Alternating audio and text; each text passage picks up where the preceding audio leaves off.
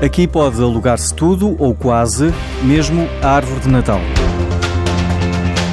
Para este ano já não dá, mas a iniciativa Pinheiro Bombeiro da Startup Renters promete voltar no próximo ano para que mais portugueses possam ter um pinheiro de Natal verdadeiro em casa. É uma iniciativa que permite às pessoas alugarem pinheiros de Natal verdadeiros, pinheiros estes que são pinheiros de desbaste, ou seja, são pinheiros que já teriam que ser cortados, e o que nós fazemos é alocamos uma parte do dinheiro do aluguer do pinheiro a um donativo que fazemos uh, em material carenciado para os bombeiros voluntários. Francisco Bento é um dos fundadores da Renters. A iniciativa Pinheiro Bombeiro teve este ano a segunda edição e foram alugados mais de 2 mil pinheiros, que depois são devolvidos no final das festas. O que nós fazemos com a madeira devolvida, neste caso os pinheiros, é nós vendemos para a biomassa e o dinheiro que fazemos deste processo acrescentamos ao donativo dos bombeiros. Desta forma, evitamos que as pessoas façam lixo desnecessário e terminamos o ciclo de vida de forma sustentável. Na Renters pode alugar-se tudo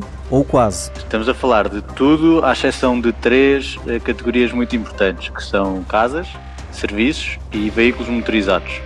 Posso lhe dizer que assim, os artigos mais populares na plataforma são artigos como, por exemplo, smartphone, consolas de videojogos, computadores, mesmo artigos para campismo. E além destes artigos mais populares, há também robôs de cozinha, chaleiras a 2 euros por dia, cadeiras de praia, uma armadura de samurai autêntica por 600 euros, berbequins, um cato insuflável por 1,5 euro, cabos HDMI e a lista continua.